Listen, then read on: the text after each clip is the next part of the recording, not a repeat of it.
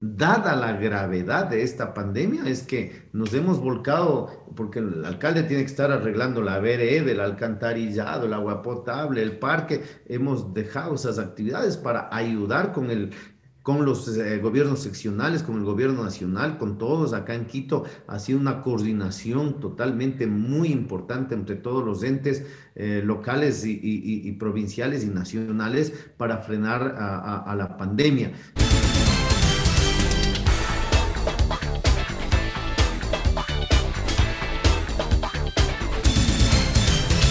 Aquí estamos en vivo y en directo a través de Zoom, de Mariela TV y de redes sociales y por supuesto de Radio Fuego 106.5 con el alcalde Jorge Yunda. Qué bueno, mi doc, qué bueno entrevistarlo ahora, tantas veces que, que nos hemos entrevistado, pues eh, en otras circunstancias, usted pues obviamente eh, dirigiendo Radio Canela y yo a veces entrevistada y a veces lo entrevistaba en Revista Mariela, pero ahora es diferente. Ahora, eh, pues está usted como cabeza de la capital de la República y pues eh, habiendo pasado por una situación muy complicada, que de hecho leí un tuit suyo ayer que decía que, que, se mejorara el alcalde de Manta, que también está complicado con el COVID. ¿Cómo fue su experiencia con el COVID, doctor Yunda? Gracias, Marielita. Un gusto poderla saludar y saludar a todos, a distinguida audiencia y televidentes que tiene este prestigioso programa. En verdad, es un placer estar con una colega en la comunicación que durante muchísimos años yo he tenido la oportunidad de entrevistarla y en ocasiones usted me ha entrevistado. Y hoy en una faceta, creo que en el peor momento de la historia de nuestra ciudad y del país y del mundo, enfrentando una pandemia la más... Eh, atroz que ha azotado en los últimos 100 años y luchando con las consecuencias de esta pandemia, con niveles de pobreza muy complicados, con niveles de desempleo, de subempleo y toda la cola que trae pues esta crisis sanitaria que ha sido el momento más duro de enfrentar. Sin embargo, también me contagié, me contagié y, y miren que estamos mirando yo lo veía que estaba con máscaras hasta acá, que estaba casi con traje de astronauta, y de repente contagiado, doctor. Me Bueno, duré, duré ocho meses, Marielita, este, cuidándome, ¿no? Y, y, no creo hasta ahora que me haya contagiado por nariz y boca, porque siempre estuve con mascarilla y siempre estuve con el distanciamiento y en sitios aireados. Estoy seguro que me contagié con, eh, de contacto, es decir, topé algo que tenía el virus, inconscientemente me llevé a la cara y ahí fue donde me contagié, porque el virus tiene varias formas de contagio y una de esas es evidentemente a través de las manos y a través de los ojos, de las conjuntivas de los ojos. Y sí hemos visto una enfermedad traicionera, una enfermedad totalmente, eh, diríamos, eh, anárquica, porque el primer mundo sucumbió. Hoy, hoy veo, por ejemplo, que Alemania volvió a los confinamientos, Estados Unidos está recién entrando a los confinamientos. En, eh, estamos viendo que es muy impredecible porque hay pacientes y que Dios quiera que el señor alcalde de Manta se recupere. Un hombre joven, un hombre totalmente lleno de vida, un hombre dinámico, eh, que no tiene una comorbilidad que yo conozca que le pueda haber afectado. Sin embargo, el virus le está este, afectando y Dios quiera que se recupere. Así es de esta enfermedad y tenemos que seguir luchando hasta que tengamos una vacuna. Lo que pasa es que es una enfermedad traicionera. ¿no? Nadie puede decir que va a ser como una gripe. Porque usted, usted también puso un tweet, eh, nunca me imaginé que fuera tan fuerte. Yo se lo comentaba a mi papá, mire, este el alcalde Yunda dice que realmente no hay ninguna, no hay ningún chiste esto de pasar, porque hay mucha gente que dice, ay, mejor yo ya me contagio. Es mejor no contagiarse. ¿Qué fue lo que usted vivió? ¿Cómo vivió la enfermedad? ¿Qué le dio? ¿Qué síntomas? Bueno, mi, síntoma más, eh, diríamos, el que me llamó la atención es que era un viernes a eso de las 7 de la noche y por alguna razón quería irme ya a acostar temprano. Entonces tenía una sensación de irme a acostar y digo, pero si recién son 7 de la noche, ¿por qué tengo esta sensación? Y tenía un poquito de decaimiento y al siguiente día me hice la prueba y evidentemente salí positivo.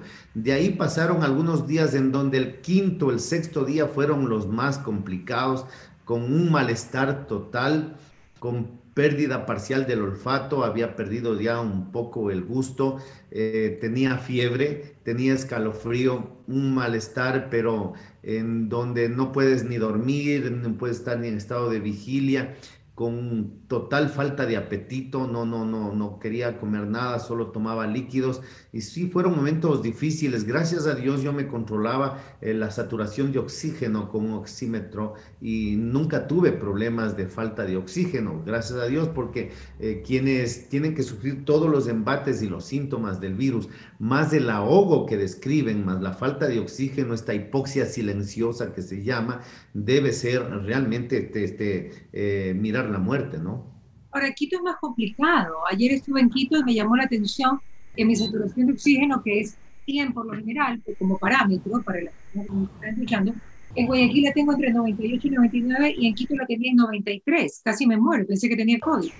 O sea, estaba cerrada, pero realmente la saturación es mucho más, digamos, que el virus en Quito se puede acomodar mucho más y puede afectar a las personas de una manera pues, eh, más intensa, sabiendo que tienen una saturación de oxígeno mucho más baja y se frío. Bueno, al comienzo, acuérdense que es una enfermedad nueva, todavía no sabemos las secuelas que va a dar al año, a los dos años, a los diez años. No sabemos eh, todavía si se puede con seguridad generar inmunidad a quienes ya pasamos, si es temporal o es definitiva, de por vida. Todos esos temas recién se están eh, deliberando en el mundo científico. Y claro, al inicio se pensaba que como Quito está en las alturas, como tenemos más glóbulos rojos, nos puede afectar menos, eh, a diferencia de la costa donde hay más saturación de oxígeno, pues todos esos mitos se han ido eh, desmontando porque Sí, porque el virus ataca por igual en la sierra, en la costa, simplemente si le das las oportunidades de contagio, si le das la oportunidad de no usar mascarilla, de tener aglomeraciones, de tener encuentros, el virus hace, hace, hace su trabajo, ¿no? Y, y eso es lo terrible de esta, de esta pandemia, porque el virus además no te incapacita apenas te contagias. Sería, digamos, una, una salvación que apenas te contagies, te te botes a la cama, pero muchos de los contagiados andan en forma asintomática. Yo ya me he topado con una serie de eh, conocidos, amigos, que se han ido a hacer la prueba inmunológica y ya han pasado el coronavirus y ni siquiera se han dado cuenta, pero eso de que no se dieron cuenta debe haber sido el, mecanismo propicio para difundir a, muchas otras personas. Claro. Doctor, ¿cómo, cómo, cómo tomó la alcaldía de Quito eh, tema del virus. Acá en Guayaquil usted sabe que se hizo la mesa técnica, es sabido por el doctor Alemán y por algunos doctores que también estaban con usted eh, asesorándolo dentro de la mesa técnica. ¿De qué manera, cuál fue la estrategia, cuál fue el ataque que tuvieron ustedes como equipo al virus y pues eh, a su gente? Yo creo que la rapidez con la que tomamos decisiones, lo que ya habíamos visto en Europa, más de mil muertos diarios en Italia, en donde España tenía también ya un colapso de su sistema sanitario, lo que ocurrió en nuestra hermana ciudad de Guayaquil, que no tuvo tiempo de reaccionar y que evidentemente esas imágenes fueron eh, muy dolorosas para, para, para, para, los ecuatorianos y creo que para el mundo entero, en donde una, una tasa de mortalidad y un pico de mortalidad que, que, se calcula de acuerdo al registro civil, más de 20 mil eh, ecuatorianos que murieron ahí, nos hizo tomar una serie de decisiones rápidas, oportunas, en función de evitar la aglomeración y comenzar la exigencia y la obligatoriedad de usar mascarilla. Eso ha hecho de que hoy, por ejemplo, tengamos que lamentar 1.800 muertes en Quito, pero Quito tiene 3 millones de habitantes. Entonces seguimos con la esperanza de controlar esa tasa de mortalidad, que no haya este pico que han ocurrido en ciudades europeas, que ocurrió en nuestra hermana ciudad de Guayaquil y que ya Dios quiera que el próximo año podamos estar en esta inmunización y en esta vacunación para salir de esta pesadilla. ¿Cuál fue la estrategia de, del municipio? ¿Hubo clínicas ambulantes eh, que... La prevención, la prevención creo yo, Marielita. Es decir, inmediatamente cerramos los eventos públicos, inmediatamente cortamos el transporte público, inmediatamente cortamos el uso de parques y de espacios en la ciudad, eh, suspendimos las clases, eh, suspendimos todo tipo de eventos, se fue a teletrabajo. Eso durante los 40 días fue fundamental para que no haya una, un contagio que haya este, sucumbido al sistema sanitario y que definitivamente pues eh, creo que eso ha logrado enlentecer o reenlentecer los contagios y que permita al sistema sanitario atender a las quiteñas y a los quiteños, porque muchos de ellos, hoy en día se sabe que muchos de ellos este, mueren por falta de oxígeno, mueren por falta de atención eh, oportuna profesional. Entonces, eso ha sido las, las diferentes, bueno, claro, hicimos un hospital temporal, eh, importamos pruebas eh, de, diagnóstico del, del, ARN del virus, fuimos con brigadas móviles ahí, este, en las brigadas móviles, el agradecimiento fraterno a Guayaquil que nos enviaron este personal médico que ya tenía mucha experiencia con la que había pasado en Guayaquil y logramos frenar también acá en la ciudad capital. Este, el tema de la campaña sanitaria lo, lo difundimos por todos los medios digitales y tradicionales y especialmente el uso de la mascarilla que fue obligatorio y su control. Llegamos al 95% de el, del uso de la mascarilla que es fundamental. ¿Qué crees que el uso de la mascarilla es tan importante? O sea, yo lo veo usted como un fan de la mascarilla, ¿no? O sea, realmente, si no hay mascarilla, no hay paraíso. Más o menos así. Miren que al inicio la Organización Mundial de la Salud eh, eh, recomendaba la mascarilla al personal médico y a quienes tengan síntomas. Y recién estudios realizados en China, en Asia especialmente, han determinado que el uso de la mascarilla baja el riesgo de contagio, pero sustancialmente. Claro, al ser una enfermedad que se transmite por nariz y boca, por las gotitas de flu que pueden llegar a la, a la, otra persona. Este, tapar la nariz y boca, evidentemente, viene esto desde, desde Eugenio Espejo, que, que, se dio cuenta del contagio de las viruelas, de luego de los neumólogos con la tuberculosis. Ha sido muy importante esa historia en otras enfermedades para que con el uso de la mascarilla se pueda, evidentemente, controlar esta pandemia. ustedes han adquirido como municipio o tal vez han hecho algún acuerdo con el Ministerio de Salud para las vacunas ahora en enero. Sí, sí, por supuesto. El ente rector en salud, eso le quería manifestar que al municipio no le compete pues estar en estos temas de hospitales, de pruebas, de vacunas, de salud, de médicos, de brigadas barriales, es competencia del Estado central, del Ministerio de Salud. Dada la gravedad de esta pandemia, es que nos hemos volcado, porque el alcalde tiene que estar arreglando la vereda, el alcantarillado, el agua potable, el parque, hemos dejado esas actividades para ayudar con el con los eh, gobiernos seccionales, con el gobierno nacional, con todos acá en Quito, ha sido una coordinación totalmente muy importante entre todos los entes eh, locales y, provinciales y nacionales para frenar a la pandemia. Pero Claro, nosotros eh, nos hemos ingresado a este tema de salud dada la gravedad y por eso es que eh, hemos eh, puesto pruebas, contratado más de 360 profesionales del hospital, las brigadas barriales, las campañas de salud.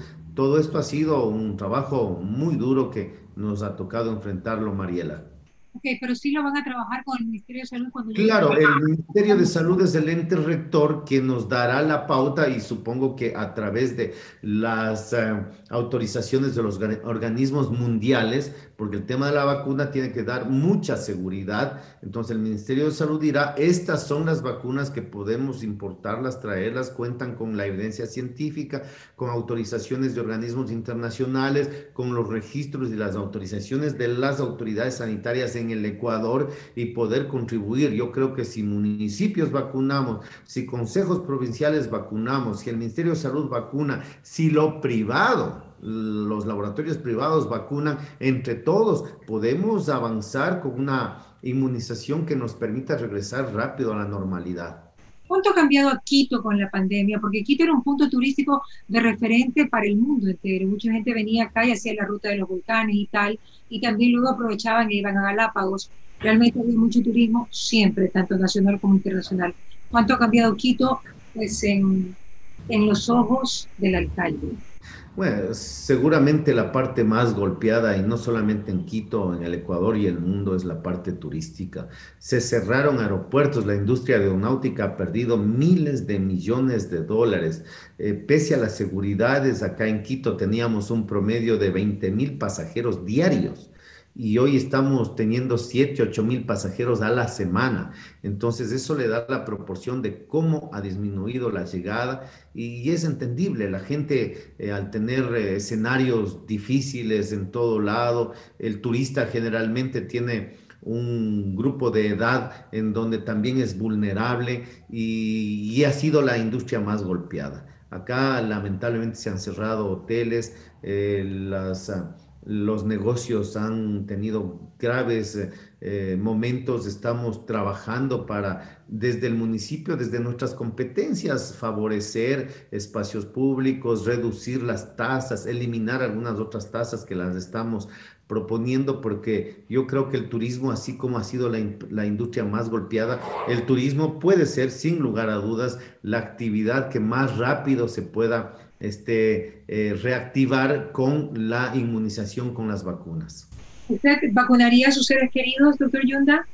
Mire, yo soy un médico que toda mi vida creo yo en, en, en, la evidencia científica. No se hubiese podido erradicar la viruela sin una vacuna, no se podría controlar el sarampión sin una vacuna. La polio que ha diezmado a tantos y tantos seres humanos, se ha hecho a través de la vacuna, y estas vacunas eran con los virus atenuados, es decir, el mismo virus se lo ponía a las personas atenuado para generar anticuerpos. Hoy las vacunas tienen inclusive un poco más de seguridad porque ya no es el virus del coronavirus quien te, que te inyectan, sino simplemente una réplica de su ARN para obligar al sistema inmunológico a generar anticuerpos. su perro, Ah, sí, claro, eso sí. Ahí tengo siete. Siete. Siete. Bueno, doctor, eh, ya para finalizar, yo me imagino que el hecho de que, de que usted haya, sido un hombre sumamente productivo y creativo, usted se le, se le, se le imagina cosas al paso. Y pues eh, haber dejado la producción de radio y tal, yo creo que no es tan fácil moverse en un mundo bastante desconocido, ¿no? O sea, yo sé que usted juega en política, pero de todas maneras, el alcalde diferente, porque como usted decía, tiene que estar encargada de la vereda, los gordillos y tal, y pues siempre se dice que el alcalde es así como un gran amo de casa, ¿no? Que tiene que estar encargado y que le reclaman absolutamente todo, hasta por qué no sale el sol o si llueve o no llueve, ¿ok? Entonces, es una posición diferente a la que usted tenía donde se movía, pues eh, como pez en el agua, con la creatividad y sacando siempre nuevas cosas. ¿El cambio fue muy fuerte? Sí, es muy difícil. La decisión de entrar a la política yo creo que es definitivamente de valientes y de personas que este, tengan la suficiente vocación de servicio a la ciudadanía, porque aquí se involucra lo personal, aquí como es ya un político no es tan querido como cuando está en el medio de comunicación, se genera desgraciadamente ya anticuerpos para hablar en, en términos microbiólogos, microbiológicos, entonces no es perita en dulce ni una monedita de oro. Acá inclusive por mis raíces, por mi eh, procedencia, he sido víctima de una serie de estigmas, una serie de discriminaciones, de xenofobias y claro, todo el tiempo se está buscando la manera de, de, revertir el orden democrático y de sacar, hay ataques en redes sociales. Es realmente lamentable, a veces involucran a tu familia, a veces no te conocen, ni siquiera te han tratado y ya... Eh, per se de estar político ya es sinónimo de ladrón, de corrupto, de haber acomodado a los familiares, a los amigos. Y bueno, gracias a Dios en la práctica, en, ya en en el tema Nadie ha podido demostrar absolutamente nada de estas cosas y creo que tenemos que seguir trabajando en función de esta vocación de ayudar a nuestra ciudad, a una ciudad que me acogió porque yo ni siquiera nací en Quito, pero de muy niño vine a esta ciudad y soy la primera generación de mi familia que gracias a las oportunidades que me da esta ciudad pude acceder a la educación superior, que no tuvieron esa oportunidad mis padres ni mis abuelos. Entonces le debo mucho a esta ciudad y creo que ahí hay un compromiso de seguir trabajando. Me ha tocado ser alcalde de Quito en las circunstancias más terribles y más dolorosas que es enfrentando esta pandemia y sus secuelas económicas.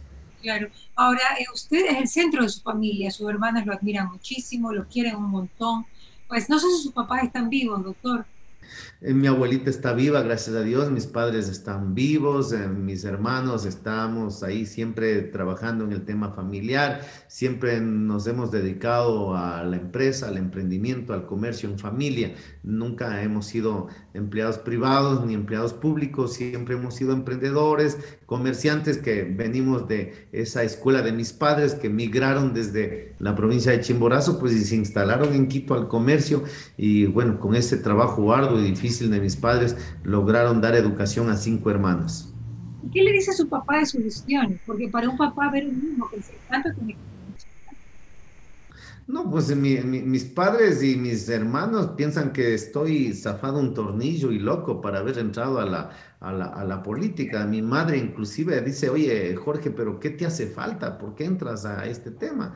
Eh, es una vocación. Tengo una hermanita, la que me sigue, es la, la única que me apoya y con las que seguimos en estos temas de servicio. La política es dura, en, aquí en cualquier parte del mundo, pero Mariela, también tengo la satisfacción de cuando voy a los barrios más necesitados por 30, 40 años, no se ha intervenido en esas vías, se han caído, ha sido en lodazales, polvaredas, no se ha atendido con agua potable, alcantarillado, servicios básicos, no se han regularizado barrios, muchas familias se han muerto sin tener unas escrituras y hoy estamos revirtiendo esos problemas heredados de la ciudad capital y son muchas satisfacciones también ver al pueblo este, cuando se le puede ayudar, se le puede cambiar su estilo de vida. Porque se ha peleado con algunos, ¿no? Algunos, una, algunas cosas más fuertes que otras, ¿no? Pero pues usted siempre con humor se la saca, pero no es fácil, no es fácil pues, pues tener a periodistas investigativos, eh, pues eh, hablando de usted y tal, en redes sociales que es público. No es fácil esa, esa posición. ¿Cómo lo toma? ¿Tiene aceite para que todo le resbale? O... Sí, sí, yo creo que al inicio a veces te afecta, te afecta porque evidentemente tienes familia, tienes este, hijos. Y claro, por ejemplo, le digo, cuando fui candidato, una serie de ataques ¿Qué me ha robado las frecuencias? ¿Qué me adjudicaron las frecuencias? ¿Qué tengo testaferros en las frecuencias? ¿Qué las frecuencias? Y claro, eso activó que eh, pueda tener una investigación de parte del Arcotel, del, del, del, Ministerio de Telecomunicaciones, de la Super de Compañías, del SRI, de la UAFE, de la Fiscalía, de la Contraloría y gracias a Dios nunca tuve ningún problema, todo cae por su propio peso, todo se archiva. Lamentablemente cuando se archivan estos temas no hubo ni una sola nota de ningún periodista, de ningún medio de comunicación que pudiera publicarlo y decir de todo lo que se le acusaba al candidato Yunda en ese entonces este, se ha desvanecido y se ha hecho los descargos respectivos. Entonces queda en el imaginario de la gente de que algún acto de corrupción pude haber tenido y que esos son los temas lamentables. Y claro, a veces yo defiendo la comunicación, somos comunicadores como usted y posiblemente después de mi paso por la función pública regresaré a la comunicación, pero sí este, defiendo siempre, inclusive con los errores, porque a veces eh, hay información a medias, hay información de un titular que cuando lees el, el, desarrollo de la noticia no es tan así como el titular y no se contrasta, no se verifica la fuente. Pero con, todos esos errores, pues yo defenderé siempre esta actividad de libertad de expresión, ¿no? Así es, porque bueno, oiga, ¿y por qué no se ha vuelto a casar ya para finalizar? bueno, esos son los temas de la, de la de la vida sentimental, pero estoy estable, estoy tranquilo, estoy preocupado. ¿Perdón? ¿Estable qué significa? Estable emocionalmente, o sea, ya creo que pasó mi etapa de joven, fui músico, estuve no, en... No, ¿qué pasó el arroz, como dicen los españoles? No, pues, ¿qué pasó? No, no, ahora yo creo que hay mucho más de estabilidad, hay un poco más de madurez y realmente tengo prioridades de seguir trabajando con, con este reto que hoy estoy en la, en la, en la, en la alcaldía y, en, como le decía al inicio de esta entrevista, en las circunstancias más duras y difíciles que estamos enfrentando todos quienes estamos en la administración pública. ¿Cuánto tiempo lleva solo? sin una pareja estable. No, no, yo sí tengo una pareja, Marielita, sí, tengo una pareja y por eso le digo estoy estable. Ya dejé ese tema, bueno, nunca he sido un, hombre de, extremos ni de, ni de inestabilidad, siempre he sido, creo que con un equilibrio, pero hoy más eh, maduro y más equilibrado todavía. ¿Cuánto tiempo lleva con su pareja estable? Muchos años, ya muchos años, sí. Ya, ya, ya, muy bien, muy bien. Perfecto. No, pues que, es que usted no cuenta, pues, eh, alcalde. Usted eso lo tiene bien guardadito, pues, no por debajo de la mesa eso. Sí, yo creo que también es un acto de, de, protección. Yo, por ejemplo, yo y mi hermana, que mi hermana me ayuda en el patronato San José, que es un cargo ad honorem, no tiene sueldo porque también se intentó decir que los familiares están en la administración pública, pues no es así, es una hermana que tiene una actividad totalmente ad honorem, más bien ella deja su actividad privada para ayudar a su hermano en los temas sociales, en un patronato que hemos hecho un trabajo muy importante en Quito, especialmente en pandemia, donde se ha profundizado el tema de la mendicidad, del trabajo infantil, del trabajo sexual, eh, totalmente en condiciones deplorables, en la indigencia, habitantes de casa, habitantes de consumo. Esto lo hemos trabajado con, con, mi hermana en proyectos de refugios, de casas de, de, acopio, de, comedores populares, de darle una alternativa también a esa parte social profunda que lamentablemente pues existe en nuestra ciudad y en cualquier parte del mundo, pero que acá lo estamos tratando en forma social y responsable haciendo radio todavía, doctor, los días viernes? No, no, ya no hago radio. Desde que entré a la, a la, a la alcaldía, pues eh, eh, me he desconectado de la actividad de comunicación, más allá de las entrevistas que, que gentilmente eh, me invitan como usted, entonces ahí puedo hacer un poquito de comunicación, pero ya en la otra vereda, en el, en el entrevistado. Es tímido, en verdad. Cuando yo iba a la radio, usted estaba totalmente tímido conmigo pero ya cuando me iba me lanzaba alguna cosa ahí. Pero normalmente es tímido, ¿no? Normalmente para, para estos approaches es bastante tímido. Bueno, la radio es, tiene esa faceta que nos abre un poco la válvula de escape para quienes somos tímidos. Es decir, la radio como no le permiten ver, no le permiten evidenciar su, su personalidad, pues como que le da rienda suelta a la imaginación. Entonces, cuando ya se prende el micrófono, comienza una especie de desfogue. Mientras se cierra el micrófono, por ejemplo, a usted nunca me atrevería a decirle nada off record, pero ya este, al aire sí hemos tenido conversaciones amenas, conversaciones muy de camaradería y a veces un poquito de, de, de, de esa picardía sana que, que, que, le caracteriza a usted más que a mí, ¿no? Con eso me quedo, doctor. Muchísimas gracias esta fue la entrevista feliz Navidad Muchísimas gracias, Marielita. Feliz Navidad para usted. ¿Qué pasa con Mariela? Llegó a ustedes gracias al auspicio de Nature's Garden, Interagua, Banco del Pacífico, Municipio de Guayaquil, EMAPAC, Produbanco, Ceviches de la Rumiñahui, ATM, Blemil, Vitafos, Municipio de Quito, Puerto Limpio, Mave, McCormick, Municipio de Milagro, La Holandesa, Atún Campos, Diners Club, Fideca. Que vuelva la música en vena